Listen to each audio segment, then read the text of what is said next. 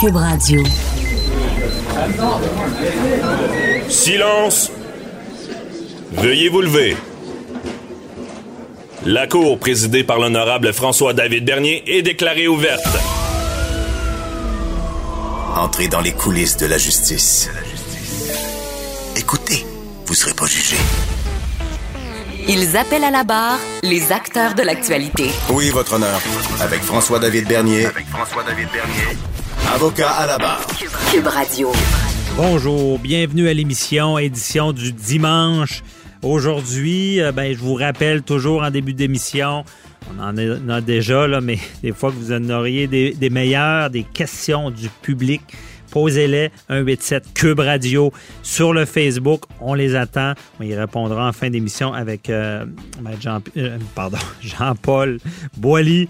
Et euh, bon, aujourd'hui, tantôt, on va parler ben, de ce qui s'est passé à Sainte-Foy, on se pose la question, je suis avec, euh, je serai avec euh, maître Sharon Otis, euh, est-ce qu'on devrait légaliser la prostitution? Parce qu'il y a eu un, problème sérieux de sécurité et elle vient nous expliquer c'est quoi le jugement Bedford de la Cour suprême. Et ensuite, nous allons parler avec... c'est ça, ça, ça va... En début d'émission, je vais parler à Alex Carrigan, qui est docteur Alex Carrigan, pardon. Euh, et je lui demande là, euh, est-ce que une épidémie euh, au type de la grippe espagnole, qui a des morts, est-ce que c'est encore possible en 2020 J'espère que non. Donc restez là, votre émission commence maintenant. Déclarez-vous solennellement de dire la vérité, toute la vérité et juste la vérité. Avocat à la barre avec François-David Bernier. Ça nous fait peur ce qui se passe dans les médias. Ah, bon, on parle de, évidemment de, du coronavirus. Euh, on en parle beaucoup en Chine, euh, des, villes qui ont été mises en quarantaine. Euh, on a vu même un bateau en Italie qui a été mis en quarantaine. On voit que le danger de cette propagation-là donne beaucoup de pouvoir aux autorités pour, pour freiner euh, la contagion. On se croirait comme dans l'émission euh, à TVA, épidémie. Et euh, c'est tout un, domaine. Il y a beaucoup de judiciaires liés à ça. Ben, j'en ai déjà parlé à l'CN et à Salle Bonjour. C'est vraiment, il y, a, une loi au Québec, la loi sur la santé publique. Il peut y avoir un état d'urgence. Il y a toutes des dispositions qui sont mises en place. Et on voulait en parler avec quelqu'un qui connaît vraiment comment fonctionne ce genre de, de maladie-là. Et euh, je suis avec euh, maître, euh, pardon, pas maître, docteur Alex Carrigan, qui est infectiologue, médecin, microbiologiste. bonjour, docteur Carrigan. Bonjour. Merci d'être avec nous. comment ça fonctionne un peu? On, veut savoir, bon, on a parlé à, l'époque du SRAS, c'est le coronavirus. Est-ce que ça, ça, se propage vraiment rapidement, comme on voit en Chine? On a-tu des gros dangers ici? Ben, en Chine, effectivement, il y a beaucoup de transmissions à l'heure actuelle. On parle d'une transmission soutenue en Chine avec euh, déjà plusieurs milliers de cas. Mhm. Euh, ça semble être un virus, si on fait la comparaison par rapport au SRAS qu'on a vécu au début des années 2000, c'est un virus qui semble plus transmissible que le SRAS. Par contre, il semble moins agressif, moins virulent. Il y a une mortalité qui semble moindre aussi. Donc, euh, disons, on a des bonnes et des moins bonnes nouvelles par rapport à ça. OK. Euh, et, et, je, suis, je suis curieux, là. Je veux savoir, on parle souvent de mortalité. Euh, mettons, j'attrape ce virus-là. C'est quoi? C'est un, un, une chance, 50% euh, des chances que, que je décède ou c'est lié à ma condition, à ma santé physique? Ça semble, ben, ça semble beaucoup moins que ça. À l'heure actuelle, on parle autour de 2% Grosso modo, si on fait la comparaison avec le SRAS, encore une fois, on parlait dans, autour de 10 puis, généralement, les gens avec des problèmes cardiaques, des problèmes pulmonaires vont être plus à risque de complications. Quand on parle de complications, on parle de pneumonie et de décès aussi.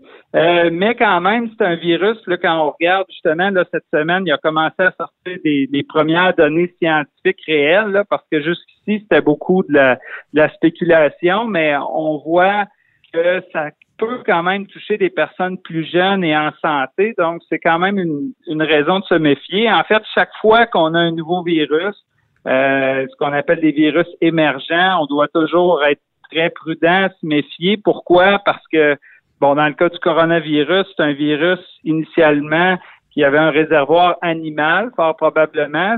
C'est pas encore tout à fait euh, compris. Mhm. Par contre, fort probablement issu d'un réservoir animal comme on le veut avec d'autres coronavirus dans le passé, ce qui fait que il n'y a pas d'immunité contre ce virus-là chez l'humain. C'est un virus qui n'a jamais circulé chez l'humain. Aussi, euh, évidemment, on n'a pas de vaccin, on n'a pas de traitement spécifique. Donc, pour toutes ces raisons-là, quand on a des, virus qui ont une certaine agressivité, ben on, doit être très, très prudent. OK, je comprends. Et, souvent, on entend, il faut pas que le virus mute parce qu'il pourrait devenir plus fort, plus euh, meurtrier. C'est quoi ça? Quand on parle de mutation, souvent, bon, si on prend l'exemple de la grippe aviaire, Mhm. euh, dont on a parlé ces dernières années, la grippe aviaire, c'est un virus de la grippe, le virus de l'influenza, mais qui touche essentiellement les poulets. Euh, Occasionnellement, il y a des personnes qui l'attrapent, euh, mais c'est des virus qui n'ont pas la capacité de se transmettre très bien de personne à personne parce qu'il est mal adapté à l'être humain.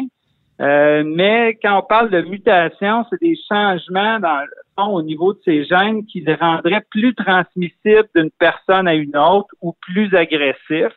Euh, c'est toujours quelque chose dont on se méfie au niveau des virus, quoique, euh, bon, ça demeure quand même relativement rare. Mais déjà, pour ce coronavirus-là, au départ, on pensait que la, transmission entre les personnes était plutôt limitée, mais plus les données sortent, plus on voit que euh, c'est un virus qui, qui, se transmet quand même plus facilement qu'on l'estimait initialement. Mm-hmm. Puis plus facilement, ça se transmet. Bon, on, on revient, je pense qu'on le sait déjà, mais de l'entendre de vous, on, on, va savoir un peu plus comment ça fonctionne. C'est vraiment si on est dans une pièce avec d'autres personnes, là, on risque d'être infecté, les, laver les mains, c'est comment ça fonctionne?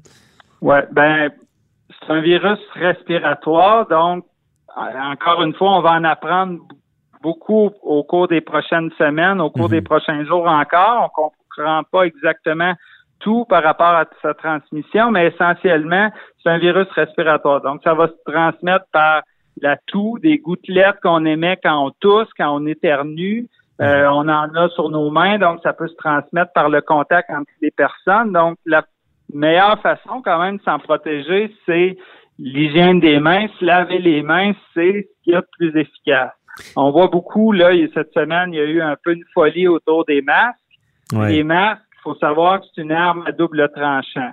Euh, D'abord, au niveau scientifique, il n'y a jamais, il n'y a pas beaucoup d'études, sinon pas du tout d'études qui ont démontré que de porter un masque, ça nous protège contre les infections respiratoires. Ah ouais. L'autre chose, c'est quelqu'un qui utiliserait un masque, qui se laverait pas les mains, ben souvent il y a un risque de contamination autour du visage quand on manipule le masque. Donc, faut c'est Mhm. loin d'être euh, une arme parfaite pour se Ok. protéger contre les virus. Ouais. C'est ce qu'ils disent, c'est plus si quelqu'un est infecté, là, ça vient aider les Exactement. autres. Donc, OK. les, en fait, c'est ça. Le masque va servir d'abord et avant tout à prévenir la, la, la propagation des aérosols quand la personne tousse, Mhm. quand la personne malade tousse, etc. Puis l'autre chose par rapport au masque, si on parle du Québec, c'est qu'actuellement, il n'y a pas du tout de transmission au Québec. On a eu deux, euh, possiblement trois cas au Canada. Euh, c'est des cas qui ont été acquis en Asie. Donc, des gens qui avaient voyagé en Chine dans Ouais. la zone à risque sont revenus au pays. Et pour l'instant, il n'y a aucune évidence de transmission au pays. Donc, actuellement, au Québec, à- dans la ville de Québec, il n'y a pas de risque de transmission. Euh, il n'y a pas de risque d'attraper ce nouveau coronavirus-là Mhm. pour quelqu'un qui n'a pas sorti de la ville ou de la province. OK. Et les euh, est-ce que je me trompe aussi ou si des fois, tu sais, le mal a été fait peut-être en Chine, des fois c'est c'est c'est plus dangereux les virus qui prennent du temps avant d'être identifiés, mais une fois qu'on l'identifie, on peut peut-être mieux le contrôler comme il arrive au Canada? absolument. OK. Absolument. Ben, au départ, euh, ça a pris quand même quelques semaines avant qu'on identifie ce coronavirus-là. Au départ, on appelait ça la, la pneumonie inconnue de la Chine. Mhm. Euh, éventuellement, quand on a découvert le coronavirus, je dois dire, depuis ce temps-là, là, les connaissances scientifiques ont vraiment, euh, disons, ça a été exponentiel, les connaissances scientifiques sur ce virus-là. Puis déjà au Québec, à, à l'heure où on se parle, on a la capacité, les tests diagnostiques pour diagnostiquer ce nouveau virus-là même s'il a été isolé il y a à peine quelques semaines. Donc ça, c'est Mhm. déjà un gros avantage par rapport, entre autres, à la crise du stress au début des années 2000, où est-ce que ça a pris plusieurs semaines avant qu'on identifie ce virus-là. Donc maintenant, on, on est capable de rapidement le diagnostiquer. OK. Il y a aussi le- les protocoles de prévention des infections dans les hôpitaux qui ont beaucoup, beaucoup évolué. Ce qui fait qu'aujourd'hui, quelqu'un qui revient de la Chine avec des symptômes respiratoires, il va être très rapidement euh, identifié par les questions triage et immédiatement, il va être placé en isolement. Et là, on parle de mesures d'isolement exceptionnelles. Ouais. Une chambre à pression négative, qui sont des chambres qui sont faites pour retenir les virus à l'intérieur des chambres, des ports d'équipement Mhm. euh, de protection personnelle de pointe. Donc, un ensemble de mesures qui, on pense, vont réussir à contenir le virus si jamais on avait des cas au Québec. OK. Puis les médecins sont pas euh, mélangés. En ce moment, quelqu'un la, la grippe, là, tout le monde a peur. ou, euh, Il n'y a pas une sorte de, de paranoïa qui s'ins- qui s'installe puis qu'on on aurait tendance à isoler des gens qui n'ont pas vraiment ce coronavirus-là? Euh, non, parce qu'il y a des critères quand même assez stricts, entre autres les critères de retour de voyage. Euh, quelqu'un si quelqu'un n'a pas sorti de la province pour l'instant, qu'il y a des symptômes respiratoires, de la fièvre, de la toux, Mhm. euh, il n'y a pas de raison d'isoler les, les patients à ce moment-là. Mais par contre, quelqu'un qui revient de voyage, ça vaut la peine quand même d'être prudent, de s'assurer qu'il n'y a pas de contact potentiel. Il y a des critères qui ont été quand même bien définis. Euh, vaut mieux être plus prudent que moi, mais je vous dirais que je, je sens pas dans les hôpitaux de, de paranoïa actuellement. OK, pas encore.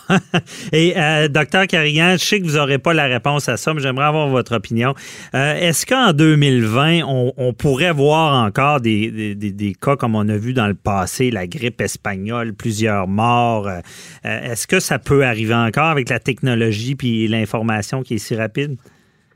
Ben, effectivement, on peut s'attendre à ce que les chances de, de, de pandémie qui se répandent aussi rapidement que la grippe espagnole, on ose croire, on espère que les Mhm. chances sont moindres, justement, parce que l'information circule rapidement, les, les découvertes scientifiques liées à une nouvelle infection se font plus rapidement, les protocoles d'isolement des patients sont beaucoup mieux qu'ils étaient il y a 20 ans et certainement encore mieux qu'il y a 100 ans à Mhm. l'époque de la grippe de la grippe espagnole. Donc, euh, on, est, on ose croire quand même qu'on est mieux protégé contre ce type de, de, de pandémie-là, mais on, on ne sait jamais que les virus émergents doivent toujours être prudents. Oui, parce que ce qu'on, comme on a vu en Chine, le temps est important, là, parce que j'imagine plus il y a de temps qui passe, parce que je pense que la Chine, euh, au Il y a début, une c'était... expansion. Ouais, c'est ça. Au début, il y avait une ville euh, qui était en quarantaine de 11 millions, puis ça a passé à 40 millions. Donc, euh, on comprend bien votre propos. Merci beaucoup, euh, docteur Alex Carrigan. C'est très intéressant. Puis, euh, bon, je pense que votre travail en ce moment est très en demande. Je vais vous laisser euh, aller continuer vo- votre bon travail. Merci. Bye-bye. Au plaisir. Au revoir. Déclarez-vous solennellement de dire la vérité, toute la vérité et juste la vérité. Avocat à la barre. Avec François-David Bernier.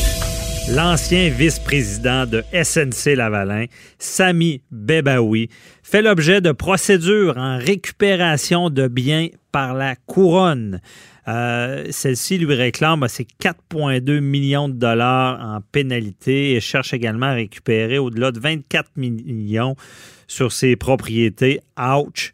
Des gros montants. On en parle avec euh, Maître Jean-Paul Boilly, notre chroniqueur. Bonjour. Oui, M. Bébaoui, celui qui a payé pour tout le monde et qui va continuer à payer pour tout le monde. Parce il que là, cher. ben, il paye cher. Il paye. c'est de l'argent de la criminalité, en quelque part, là, parce que si... Oui, mais il n'y a jamais. Non, Est-ce mais- qu'il peut- Il n'y a, pas de preuve qu'il s'en est mis dans les Ben, poches? il n'y a pas de preuve, là. On semble dire, on veut une amende de 24,3 millions, c'est pas rien. Et là, on a saisi, parce que vous savez que la couronne, euh, autant provinciale que fédérale, peut faire euh, des saisies euh, lorsque c'est des biens, bon, de la criminalité, etc. Ouais. Et euh, là, ce qu'on, en tout cas, ce qu'on prétend, c'est qu'on dit qu'il y aurait des, des résidences à gauche et à droite, des condos, des maisons luxueuses dans le sud, ici, sur la rive sud de Montréal, à Montréal, etc. Et là, ben, ce qu'on dit, écoutez, il y a euh, une- un montant là, de 4 points quelques millions qu'on qu'on a saisi de propriété, parce que ça, c'est, on appelle ça des, des, des, des, des jugements sur blocage. On, fait, on bloque, euh, par exemple, euh, des transactions possibles sur des résidents. On l'a fait avec le maire de Laval, souvenez-vous, M. Vaillancourt à l'époque, qui disait qu'il avait les mains propres lui aussi. Mais bon, on, on- bon, on sait que M. Bébaoui, on l'a dit à l'émission, il n'a pas fait ça tout seul, c'est clair. Voyons donc, tu peux Ouais. pas détourner des montants comme ça. On parle de millions et millions de dollars euh, à l'étranger et, et s'en mettre euh, dans les poches, parce que là, évidemment, vous dites, on n'a pas la preuve de, mais lorsque quelqu'un, il a beau avoir un vice-président chez, chez SNC-Lavalin puis gagner des centaines de milliers de dollars par année, est-ce qu'il est en mesure d'avoir des propriétés qui vont des millions de dollars sans avoir euh, fait des choses un peu euh, détournées, là, Mais prenons le mot. là, c'est là que je comprends pas. Parce que, ben, comme vous dites, il- la couronne, bon, le criminel peut aller chercher Ouais. l'argent Ouais. quand c'est des produits de la criminalité. Exact. Euh, même le, le- le- le civil aussi, parce que le procureur général peut prendre une action peut civile. au civil. C'est ça. Puis on l'a vu avec les là. Il allait chercher des, des, des motos, des, bijoux, des choses comme Toutes ça. des choses Bon. comme ça. Puis même Et- de l'argent C'est ça, le parce qu'eux avaient été condamnés, c'était des produits de la criminalité. Exact. Et je comprends mal ce dossier si ce, monsieur-là, quelque part, bon, a été condamné parce que euh, c'est de la fraude avec l'entreprise, mais à ce que je sache, il n'y a jamais eu de, de, de bénéfices personnels. Ben, c'est ce que, je sais que pas la- comment ils vont faire. C'est pas ce que la couronne semble dire. Lorsqu'on parle d'une amende de 24,6 millions de dollars d'amende, ben, il faut que la couronne, en quelque part, parce que là, ils vont négocier, c'est sûr qu'ils vont négocier quelque chose. Faut pas oublier que ce monsieur-là, il est copé également de 8 ans de prison, hein, si vous vous en souvenez. Ben, c'est ça. Alors, il va faire le, le- probablement pas tout ça de temps parce qu'il va avoir une remise de peine, mais il va falloir qu'il paye une amende. Et, et, et s'il veut pas négocier avec la couronne cette, cette amende-là qui est demandée, vous savez, dans la vie, on, des fois, on en demande plus pour en avoir moins. hein. C'est un jeu de négociation entre avocats, on sait ça, ça fait longtemps. Mais il reste que s'il négocie pas avec la couronne le montant d'amende, entre guillemets, raisonnable, qui est capable de payer, ben la couronne, elle, elle peut, le- elle peut l'exiger, qu'il soit également condamné à payer une amende, une forte amende, parce que effectivement, ils vont essayer de démontrer que c'est des biens qui ont été obtenus euh, en, en- en vertu de, de- de la règle qui dit que les, les biens de la criminalité, on peut les saisir. Or, c'est ce qu'ils veulent démontrer. Est-ce qu'ils vont être capables de le faire? Ça, c'est un autre problème. Parce que, vous- on n'oublie pas, on est au criminel. Ouais. Les preuves hors de tout doute sont beaucoup plus... euh, Euh, mais c'est peut-être la prépondérance Ouais. pour ça. C'est Et- peut-être pas le doute raisonnable. Non, non, non, mais- Parce que, comme je dis, il y a la portion criminelle. Mais moi, je ne sais pas si vous avez l'information, M. Boily, si ça s'est fait dans le cadre de la procédure où est-ce qu'il y a eu huit ans de prison, sûrement. J'ai pas cette information-là, mais que- j'imagine qu'il y en a un bout qui a été fait là. Mais ça n'empêche pas la couronne de, de- de continuer son travail puis d'aller. Je me souviens dans le cas de M. Vaillancourt, ce qu'on a fait, on a tout négocié une espèce de package. Passez-moi l'expression. On a dit bon, il va y avoir tant de prison, il va y avoir du blocage sur tous ses Ben, biens. moi, j'ai vu remettre. ça. Des fois, j'ai vu de l'argent dans un procès criminel. J'ai vu ça où est-ce qu'il y avait une condamnation, OK, puis Ouais. y a de la prison, et il y avait un remboursement aux victimes Qui était prévu. Qui, faisait, qui était prévu. Exact. Dans la faisait- sentence. Dans la sentence. Exact. Ce qui faisait qu'il y avait moins de prison. Exact. Et là, ce que je me dis, j'ai pas le détail du Non. dossier, mais si ça n'a pas été géré dans. Ça aurait dû être géré dans Ben, l'instant. ça- ça aurait pu- peut-être moins eu de prison s'il avait collaboré à Ouais, ça. peut-être, peut-être, mais il faut pas oublier une chose. Des fois, les, les- les recours sont distincts. La couronne n'est pas obligée de mettre toutes les œufs dans le même panier. Elle peut décider, comme ils l'ont fait, semble-t-il, dans ce cas-ci, peut décider de- d'aller du côté, on, dit- on- je dirais, criminel et pénal, beaucoup plus, euh, c'est-à-dire criminel, puis du côté pénal, c'est-à-dire pénalité, hein, on va chercher une pénalité, Ouais. puis là, aller chercher un autre montant qui va correspondre peut-être un peu plus à une preuve qui va être moins euh, euh, criminelle, donc plus pénale, qui va être moins lourde à faire. Ah, mais dans le fond, Puis là, on va aller chercher un montant d'argent qui va être ça pourrait être au pénal, là, comme exactement. une Ben, contravention. on- comme une contravention. Comme, on l'a des fois, on le vit, par exemple. Moi, je fais des permis d'alcool. On vit des fois, on a des clients qui ils sont, ils sont Ouais. convoqués à la régie des alcools, puis là, on leur donne une pénalité, une amende. Puis là, hop, quelques mois après, ils sont convoqués à la Cour du Québec en chambre pénale. Puis là, on dit, ben oui, mais euh, non, non, c'est parce que le tribunal administratif qui t'a jugé tantôt, c'est pour une infraction à la loi administrative. Là, t'es, t'es- la même infraction, elle existe aussi au niveau pénal, dans le code euh, pénal, dans Ouais. le code criminel, le code pénal également. Donc, tu peux être, on dit en anglais double jeopardy, mais c'est pas le cas. C'est pas une double condamnation, c'est une condamnation pour deux infractions à des actes qui sont les mêmes, mais ce sont deux infractions différentes sur le même acte. Ben Alors, oui. Et pas de- dans la même loi. Alors, ça arrive, ça. Puis là, dans ce cas-là, si, si j'ai bien compris, ça vient pas du civil. Non. C'est pas le procureur général. C'est-à-dire, c'est le procureur général fédéral qui réclame, et, et ça, c'est au niveau, évidemment, du code criminel. Il a fait cette, cette réclamation-là euh, en su de la, le- le- de la condamnation qu'ils ont obtenue. faut pas oublier que c'est Ouais. une condamnation. Il a pas plaidé coupable. Il y a eu un procès en bonne et due forme. Il y a eu des témoins qui ont été entendus. Les- et le juge a décidé de le condamner parce qu'il n'a pas cru sa version. Mais ça, ça a été au criminel. Exact. Mais là, donc, c'est le procureur général fédéral, ça serait du civil, qui Ouais. va en, en fonction des biens de la criminalité. Exactement. Puis là, chercher ça. il va chercher ces ordonnances de blocage-là pour déjà Ouais. empêcher l'individu, ou en fait le criminel, entre Ouais. guillemets, de vendre ses actifs. C'est trop facile des fois. On l'a vu encore une fois, M. Vaillancourt, transférer ça à sa femme, sa fille, etc. Un, un instant. Alors, il y, a des- y a des processus qui sont prévus. Là. Euh, La Ouais. loi a le bras long, des fois, comme on Ah, dit. mais long, donc je retire ce que j'ai dit au, début, ça pouvait pas être géré au criminel, parce que là, c'est le, le procureur général qui, qui, Qui- qui vient en civil se servant Ah. des biens de la criminalité qui sont dans la un loi. peu comme, Ouais. je donnerais l'exemple du ministère du Revenu. C'est vous ça. faire faire une infraction, euh, par exemple fiscale, hein, et puis vous pouvez avoir une infraction également criminelle et pénale. Alors, ce sont deux branches différentes. C'est le gouvernement fédéral qui va le gérer pareil, mais c'est deux ministères différents qui vont. Un, c'est le ministère de la Justice. L'autre, c'est le, le- le- le- ministère du Revenu qui, lui, va vous imposer des amendes, va vous imposer des pénalités fortes. Euh, Croyez-moi, j'ai des clients Ouais. qui ont déjà passé dans le tordeur. Et puis, euh, vous allez payer. Vous allez payer aux deux endroits. Vous allez payer. Pas le Capone qui est allé en prison, pas à cause du criminel, mais Euh, à, à- à ouais, cause du, c'est du pas- revenu C'est pas tout à fait de mon époque. J'étais un peu plus vieux que vous, là, mais quand même, j'ai pas vécu ça. Mais effectivement. Alors, ça donne un exemple comment la, la couronne peut travailler des fois. Et c'est pas bête parce que à ce moment-là, on récupère des montants. On a vu dans SNC Lavalin, là, on parle de M. Bébaoui, mais SNC Lavalin, n'oubliez pas, 282 millions d'amendes. Au lieu de faire un procès qui aurait coûté des millions, on va chercher de l'argent qui revient dans les poches de l'État.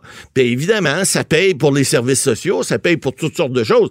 Mais c'est important, lorsque la couronne réussit à faire ces, entre guillemets, coups d'éclat-là, parce que, vous savez, à l'émission, des fois, bon, on parle contre l'UPAC, on parle contre les travaux de la police, mais la police, c'est pas toujours mauvais, là. Ils font des bons coups. Ouais. Puis les, les- les gens qui travaillent à la couronne ou qui travaillent pour ces organismes-là, euh, ils sont, ils sont euh, comme on dit, très, très au, au parfum de ça, puis ils essayent de faire bien leur travail, puis de récupérer Oui. les biens qui reviennent à l'État parce que les- il y a des gens qui ont essayé de faire des mauvais coups puis de s'en mettre plein les poches. Ben c'est ça. Puis moi, je l'ai vu, euh, le, le civil qui, qui entre avec les Hells Angels, c'était pas le criminel, c'était le civil, le procureur général.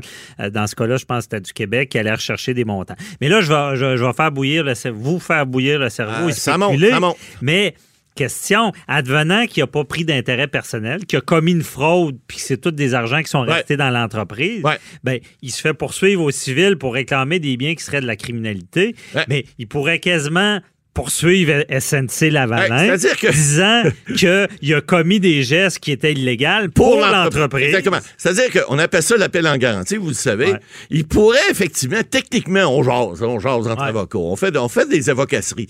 Mais c'est certain que, en bout de ligne, lorsqu'on regarde qui a, a bénéficié du, du, du crime, hein? On dit tout le temps, c'est qui qui est allé chercher le gâteau en arrière? C'est qui qui a mangé la crème? Ouais. C'est qui qui a eu droit au petit lait? Bon.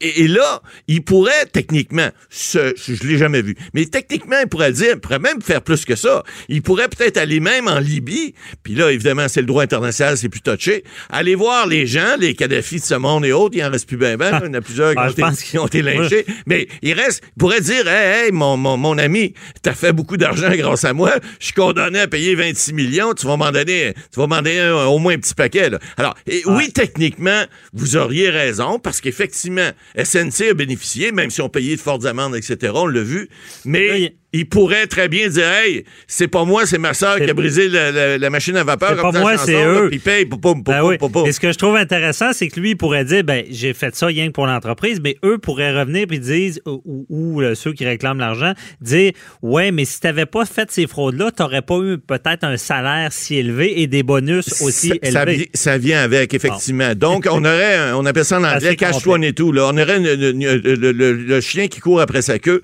et puis ça finirait plus. Mais effectivement, lorsqu'on veut parler de, de, de droit et de, de possibilité de faire des choses, ça pourrait rentrer dans le cadre, mais euh, j'en doute très fort. À suivre. Merci, Matt Boily. Restez là. On se parle pour les questions du public tantôt. Vous écoutez Avocat à la barre. Entrez dans les coulisses de la justice. On n'a pas le choix de revenir sur le meurtre qui a eu lieu à Sainte-Foy. Euh, on a plus de détails. Bon, travailleuse du sexe qui, qui travaillait dans un salon de massage. euh, salon de massage en passant, mais c'est pas mal là que ça se passe, la prostitution maintenant. Euh, et les escortes, parce qu'ils ils contournent un peu la loi. Bon, et, euh, le massage érotique, c'est légal. Qu'est-ce qui se passe la chambre? Ben là, c'est une autre affaire. Ensuite de ça, ben, les escortes. Une escorte, c'est légal d'accompagner quelqu'un, mais ce qui se passe la chambre à coucher, c'est une autre chose. C'est pas évident à gérer. Et là, cette femme-là qui se fait tuer par une personne, un monsieur qui avait déjà tué sa, conjointe, qui, a- a été libéré, la Commission des libérations conditionnelles du Canada l'a libéré. Euh, il a donné des conditions spéciales. Il y a, il y a- il y a quasiment des conditions qui, lui qui faisaient qu'il il pouvait commettre un acte criminel. Dans le fond, on lui aurait conseillé de, commettre un acte criminel, dans le fond, d'assouvir ses besoins sexuels. Mais on sait maintenant, ça a changé. Euh, la prostitution, il y a une immunité pour la prostituée, alors la travailleuse du sexe, mais le client, c'est criminalisé. Tout ça a eu lieu d'un durant, ben, suite à un jugement très important qu'on appelle Bedford, jugement Bedford de la Cour suprême, euh, qui est venu euh, changer beaucoup de choses, mais le gouvernement Harper a fait que ces femmes-là, des travailleuses du sexe, sont finalement peut-être encore plus en danger qu'avant ce jugement-là. Et je suis avec notre chroniqueuse euh, judiciaire, maître Sharon Otis, pour nous expliquer c'est quoi ce jugement-là, qu'est-ce que ça a fait? Bonjour, maître Otis. Oui, bon matin, François David. Bon, euh, donc, euh, Bedford, bon, on ne fera pas de mauvais jeu de mots, mais Bed, pour- pour li- on, on- on s'en rappelle. Qu'est-ce qui s'est passé là, à la Cour suprême? là? Ben, premièrement, c'est une décision, c'est un arrêt de la Cour suprême là, de 2013 euh, et c'est trois euh, prostituées euh, et ça, ça s'est passé là euh, en appel d'une décision de l'Ontario. Ok, donc ça, ça s'est pas passé à Québec ou au Québec directement. Et euh, ces prostituées-là euh, avaient plusieurs euh, c'est-à-dire euh, demandes à faire, mais entre autres, ils demandaient à ce que euh, ils puissent le faire dans une maison ou à tout le moins que leur sécurité, que la prostitution ne compromette pas la sécurité et la vie des prostituées en ce qu'elle empêche là euh, certaines mesures dans la protection des actes de violence, etc. Ça, c'est- la pierre angulaire.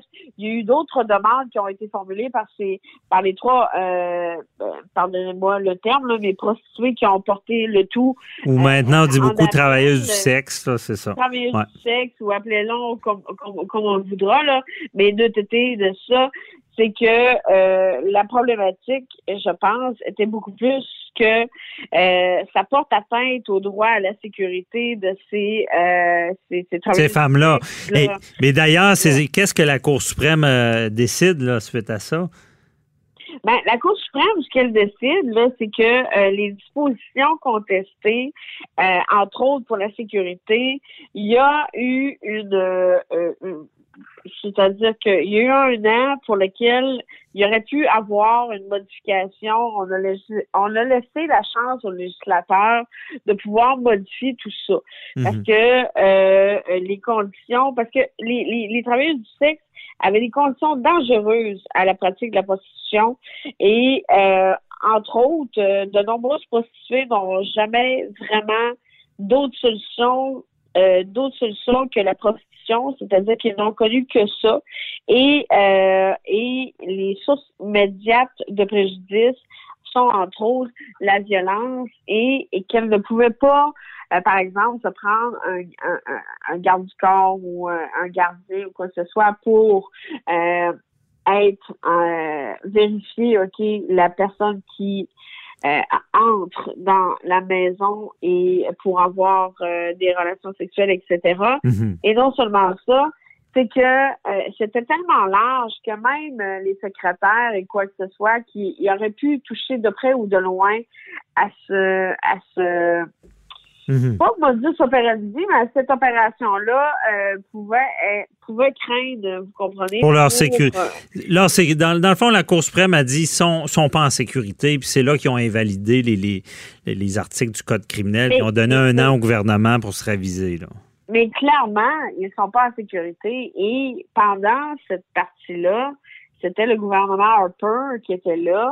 Et, et- et rappelons-le, euh, le gouvernement Harper est assez de droite. Mhm. euh, et, et, mais cependant, vous avez vu cette semaine euh, ce- ce- ce- cette belle jeune femme, ben, parce qu'elle était très très jolie, et euh, qui, qui s'est rendue à cet hôtel-là euh, on parle du restaurant Galopin, mais c'est pas le- le- l'hôtel là, en soi, là, le nom de l'hôtel, mais c'est rendu là.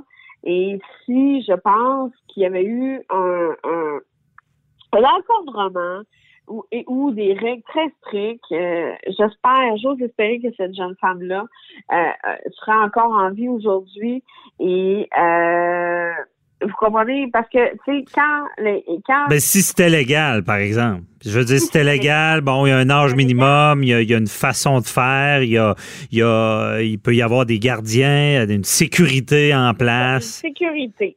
Ouais. Parce que la- sinon, la vie des, des, des, des, des prostituées en soi, là, on va appeler ça comme ça, là, euh, est mise, est, est compromise. Là, vous Mhm. comprenez? Il y, a des, il y a des nuisances et la charte, euh, la charte canadienne euh, des droits et libertés, euh, avec l'article 7, vient dire que toute personne a droit à la sécurité, vous comprenez? Et cependant, il y a toujours la- le fameux article 1 qui vient dire que euh, si c'est justifié, si c'est justifiable, on peut amoindrir un droit, vous comprenez, de Mhm. la charte. Mais sauf que là, vous comprenez, avec ce qui s'est passé cette semaine, je pense, et, et on est en 2020, OK, et on a déjà légalisé le cannabis. Euh, je pense qu'on doit aussi euh, aller voir à, à l'étranger, à l'extérieur, qu'est-ce qui se passe parce que dans plusieurs euh, euh, dans plusieurs euh, pays, la prostitution est légalisée. Je Mhm. pense qu'il faudrait voir euh, qu'est-ce qu'est-ce qu'il y en est, qu'est-ce qui en ressort, quels sont les droits et, et, et de quelle façon ça fonctionne parce que bien évidemment ces personnes-là et, ce qu'on dit dans le jugement Bedford de 2013, c'est que c'est des personnes qui sont euh, non seulement euh, à risque, mais ils sont euh, aussi également là. comment je peux vous dire ça? C'est des personnes qui sont euh, Vulnérable. vulnérables, c'est ça que je cherchais le Mhm. mot, merci Maître Bernier, Hum. sont vulnérables et n'ont pas connu peut-être autre chose et où et où tout ça. Donc, euh, moi, ce que je me dis, c'est à regarder. Mais même, même, su- 2020. même suite à ce jugement-là, c'est que le gouvernement Harper n'a pas réglé le, le problème, ce qui a criminalisé le client, ce qui n'était pas le cas avant. Ça veut dire qu'ils sont, autant isolés maintenant. Là. ils sont toujours aussi isolés et euh, dans le fond, le jugement à Bedford, ce que, ce que ça faisait en sorte, c'est de faire en sorte qu'il y avait un, si on peut dire ça, un statu quo de 12 mois pour lequel euh, le législateur devait statuer et vérifier quelle était euh, quelle était la position qu'elle a adoptée par rapport à ça, parce que il y aurait eu peut-être un rôle à jouer là-dedans. Et euh, on est en 2020, il faut, faut, faut, faut s'ouvrir les yeux. Là.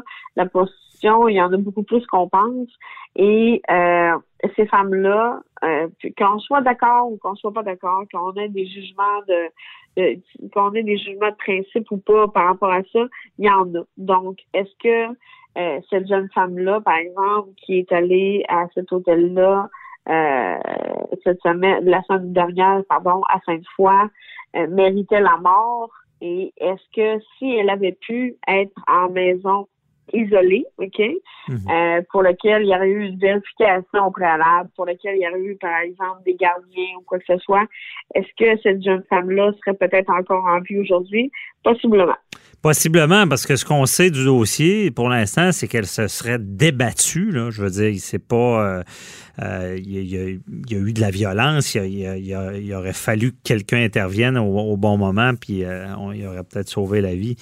Euh, mais on comprend bien ce que vous dites. C'est, vraiment. euh, il il quelque part, il y a, malgré tout ça, il y a un problème de sécurité. Même d'ailleurs, les juges l'avaient dit dans le jugement Bedford, c'est le plus vieux métier du monde.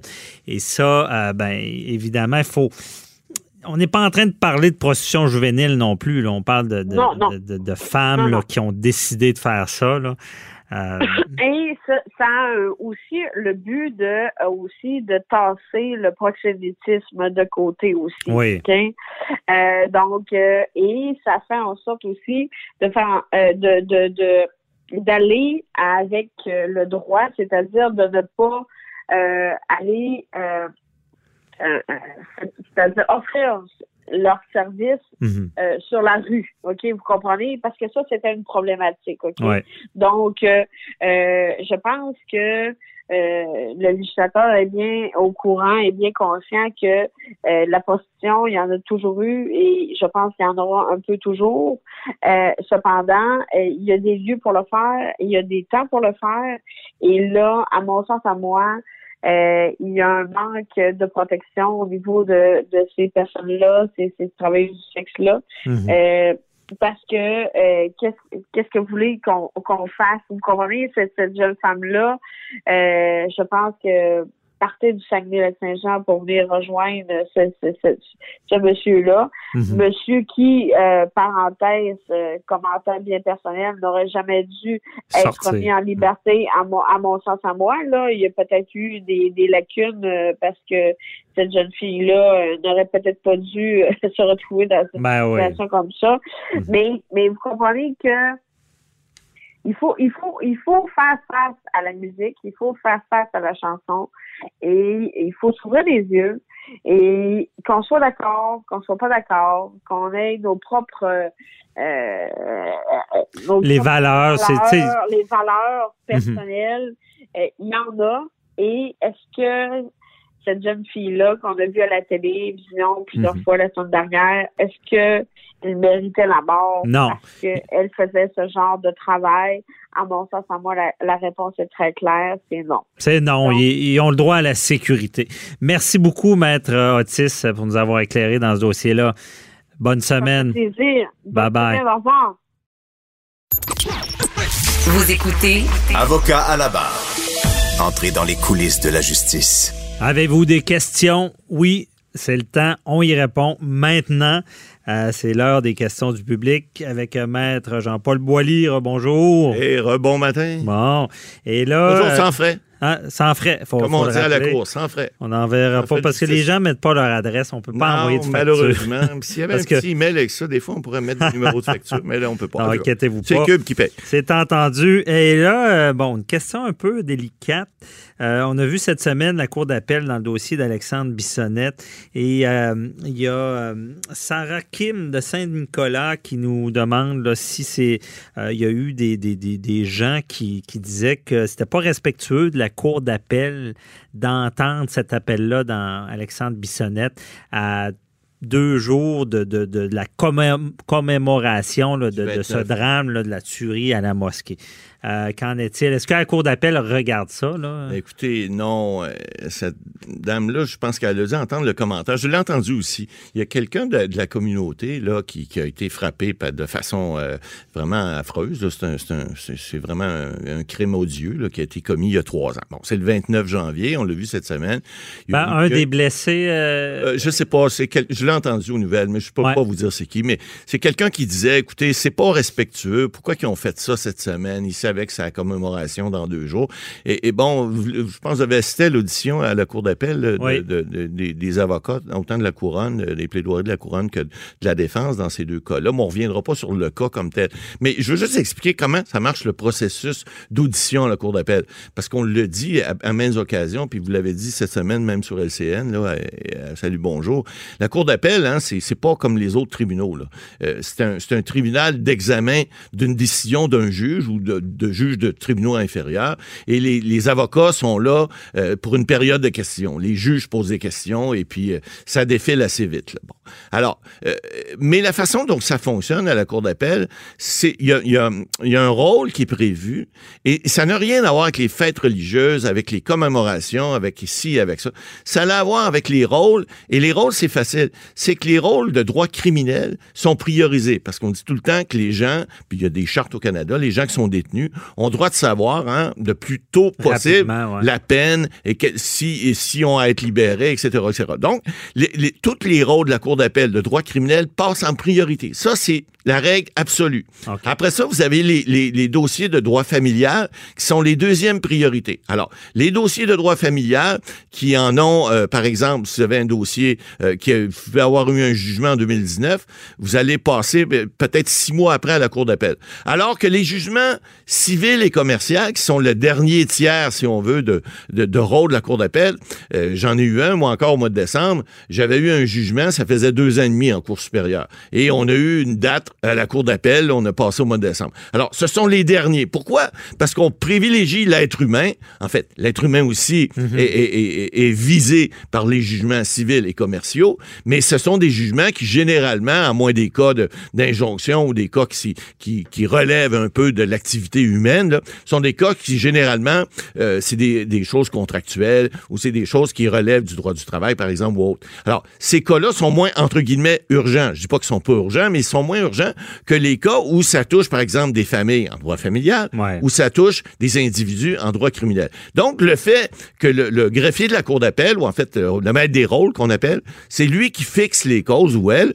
Et dans ce cas-là, il y avait un délai pour produire des mémoires. Vous savez, à la Cour d'appel, Maître Bernier, lorsqu'on fait une demande d'appel, que ce soit en criminel, en pénal, en civil ou en commercial, on a des délais qui sont quand même assez courts pour produire nos mémoires d'appel, qu'on appelle, ce sont nos plaidoiries d'appel, avec la jurisprudence, avec toutes les, les interventions qu'on veut faire valoir des Comme des plaidoiries écrites. écrites, par e- exemple. Et là, les juges ont tout ça. Et c'est pour ça que lorsqu'on arrive devant trois juges de la Cour d'appel, eux ont déjà toutes nos plaidoiries écrites, ont déjà tous les témoignages qu'on veut euh, attirer leur attention et toute la jurisprudence sur laquelle on veut leur dire voici pourquoi le droit doit s'appliquer de cette façon-ci et non pas d'une autre façon comme le juge de première instance le fait si on n'est pas d'accord. Et puis là, c'est là que la période de questions commence. C'est là que le fun, le party part. Il que- pose des questions. il pose des questions, puis ça s'appelle Sois prêt, parce que si t'es pas prêt, tu vas te faire déculoter, tu vas te faire varloper, tu vas faire rire de toi. Je veux dire, faut, le cours d'appel, là, c'est un examen majeur, il Ouais. faut que tu sois prêt. Mais pour répondre à cette question-là,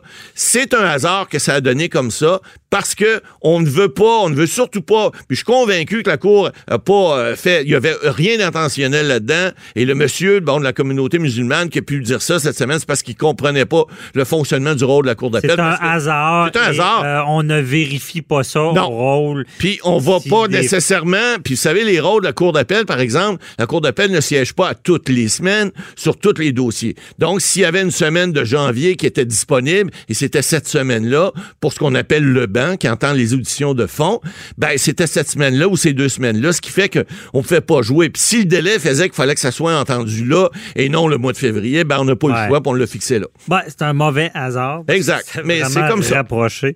Mais c'est ça. Mais ça aurait pu être une semaine après, puis on aurait dit, ben là, c'est pas respectueux, Il y avait une autre après. fête, la journée de l'appel, c'était la, la journée internationale de l'Holocauste. Bon, c'est pas mieux. Là. Alors, écoutez, il ouais. y a des journées internationales pour tout maintenant. Il faudrait entendre Ouais. ça le dimanche matin. En tout à- cas, ben, avant 7 on, on répond à la question, c'est indépendant. C'est ça, ça n'a rien à voir. Sinon, ça ne procédera pas. Euh, autre question, euh, Marie-France de Québec euh, nous demande euh, sur notre ligne 187 Cube Radio comment le gouvernement Trudeau a fait pour faire adopter le nouvel accord de libre-échange? Parce qu'il est mi- minoritaire. Matt Boily.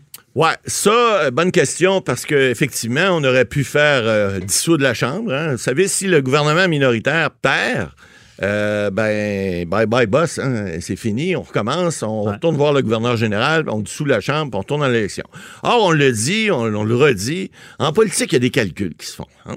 Alors, on sait très bien, on a déjà expliqué c'était quoi les whips, là, les leaders de chaque parti. Ils se parlent, eux autres. Hein? Chaque leader à la Chambre des communes d'Ottawa ou que ce soit ici euh, à Québec. Mais à Québec, l'Assemblée nationale, c'est moins grave parce que la CAQ est majoritaire. Alors, ils peuvent, excusez, là, pas s'envoyer promener, mais dire euh, tu veux euh, tu veux pas voter pour mon projet de loi, pas de problème, mon avis, t'as rien qu'à voter contre. Nous autres, on vote pour, on va le passer pareil. Fait que ça, c'est pas grave. Ah. Et lorsque tu es minoritaire, c'est très différent. Alors là, on a vu cette semaine ce qui est arrivé. Alors, l'ALENA, évidemment, le, M. Trump, là, le, le canard, là, votre ami Donald, alors, il a, il a- il a- il a- il a signé, la, le- pas l'ALENA, mais la nouvelle euh, entente euh, Ouais. euh, avec le Mexique et le Canada, l'assume. Et puis... Il avait mis le fusil sur la tempe. il avait mis un petit Ouais. peu de pression, mais ce que j'ai compris, en tout cas ce qu'on dit, ce que les- les observateurs disent, c'est qu'il n'y a pas, oui, il y a des modifications importantes. Le Canada n'a pas perdu tant que ça, et le Mexique non plus. Les États-Unis se pètent les bretelles. Bon, on dit que c'est bon pour tout le monde, évidemment, ça c'est un discours politique. Mais là où on comprend cette semaine, c'est qu'il y a juste le Bloc québécois qui a voté contre. Ben, c'était pas fatigant pour eux autres, parce qu'Yves-François Blanchette, qui est un fin renard aussi, il faut lui donner ça, en votant contre, il se fait pas mal, parce qu'il savait fort bien que les autres partis voulaient pas défaire le gouvernement. Il n'y a pas personne qui va aller en élection. Le, le- le Parti conservateur, on l'a vu là, avec le, le- franchement bilingue Peter McKay là, qui veut se présenter, euh, ils sont pas prêts, les autres-là. Là. Ils veulent pas aller en élection. Le NPD non plus, ils sortent, puis ils ont, ils ont pas les coffres sont vides, là. ils n'ont pas les moyens de faire d'élection. Alors, ils ont voté, les deux, ces deux partis-là, ils ont voté en faveur de ce nouvel ac- accord de libre-échange, ce qui fait que le Bloc québécois avait le beau jeu de respecter ce qu'il avait dit au départ. Il avait dit, écoutez, hmm, pour les travailleurs de l'aluminium, c'est peut-être pas parfait, c'est peut-être pas bon, on va voter contre. Moi, je peux vous faire une, une, euh, euh, une garantie. Si les conservateurs, le NPD votaient contre, je peux vous dire que François Blanchet aussi n'était pas prêt à l'élection. Lui, il aurait dit non, non, on vote pas contre. C'était pas si pire que ça, l'aluminium. Et là, il y a de beaux jeux. Parce que si l'aluminium, c'est pas si pire que ça, ni vu ni connu, je t'emmerde. Il n'y a plus personne qui va parler de ça. Et si jamais, en bout de ligne, c'est vrai ce qu'il dit, puis que l'aluminium, dans deux, trois ans, il se rend compte que c'était pas si bon que ça, il va dire, ha ha, je vous l'avais dit, famille bris. Alors, et- et- et- mais c'est des jeux. Alors, faut comprendre que pour les deux prochaines années, on, on pense qu'un gouvernement minoritaire garde, généralement, ça peut durer un an, mais il n'y a pas personne qui a intérêt à aller en élection. Alors, on l'a déjà dit, ce qui va se faire, comme il va se faire, là, il y a d'autres, il y a d'autres, évidemment, enjeux à, la Chambre des communes tout au long de la prochaine session. Donc, il va y avoir des jeux de coulisses qui vont se faire. Des fois, il y a des députés qui se présenteront pas pour voter, ou des fois, ils vont s'abstenir de voter. Pourquoi? Pour ne pas défaire le gouvernement qui est minoritaire, pour ne pas aller en élection. Il y a aussi une question, il faut respecter le peuple. Le peuple a élu un gouvernement minoritaire, mais il n'a pas élu un gouvernement qui pourrait être défait demain matin. Alors, faut gouverner avec ça. Et vous savez, les députés, ils se parlent, hein, parce que on beau être bleu, rouge, vert ou, ou mauve, euh, ils se parlent entre eux autres, ils vont déjeuner ensemble. Il y a des, des fois des petits caucus qui se font là entre, euh, ils se créent des amitiés, etc. Et puis euh, c'est normal, c'est de bonne guerre. Alors le gouvernement, oui, il a, il a- il a passé son allée là, c'était prévu, mais le- la petite game, la petite jupe politique qui s'est jouée là, euh, on la voyait venir gros comme un ballon de plage. Puis je peux vous dire que le budget qui s'en vient là, parce qu'il va y avoir un budget qui va être adopté par le ministre des Finances, c'est clair. Je peux vous dire que lui aussi il va passer, puis ils vont dire ah vous savez telle affaire, on n'est pas si contre ça, puis ça ben oui on l'accepte parce que dans le fond oui on voulait pas, mais regardez Ouais. je vous le dis là pour deux ans inquiétez-vous pas madame, ça va continuer. Dans deux ans on va s'en reparler par exemple. Ouais, mais qu'est-ce qui arrive s'il y a de quoi qui est totalement pas acceptable? Il- Ils vont, ils vont le passer Non! seulement pour pas aller en avez- élection. Y a-tu d'autres solutions qu'aller en élection? Si, Euh, si- non, il n'y a pas bloquent? d'autre solution. Mais quand c'est pas acceptable, tu votes pas, tu t'abstiens de voter, ou tu n'es pas au Parlement la journée. Alors, les webs, ils servent à ça. Ils servent à faire en sorte. Oui, dans le fond, c'était pas acceptable, c'était au, gouvernement Trudeau de gérer ça avant d'essayer gérer, puis de faire la négociation avec les whips des autres partis pour dire qu'est-ce qu'il faut que je te donne comme nanane pour Ouais. que tu votes pour? Et c'est comme ça que ça fonctionne. Et puis, écoutez, tous les partis le font. Maintenant, il y a des endroits où, tu sais, on parle de l'Italie des fois, là. T'as des coalitions qui sont épouvantables. Mais les gouvernements t'offrent pas non plus. Des fois, c'est Ah, six mois, même pas un an. Mais ça Ah, fait oui. des élections continuelles, puis c'est vraiment emmerdant. Alors, en espérant qu'ils vont continuer à s'entendre de même pour un petit bout, comme ça, on dépensera pas des millions de vos poches puis de mes poches pour faire d'autres élections. Ah ouais. Merci, Matt Boily. Bonne semaine. Au revoir. C'est tout pour nous également. Donc, on, on vous retrouve la semaine prochaine pour une autre émission euh, d'actualité judiciaire. Bye bye. Bonne semaine. Cette émission est maintenant disponible en podcast. Rendez-vous dans la section balado de l'application ou du site cube.radio pour une écoute sur mesure en tout temps. Cube Radio, autrement dit. Et maintenant, autrement écouté.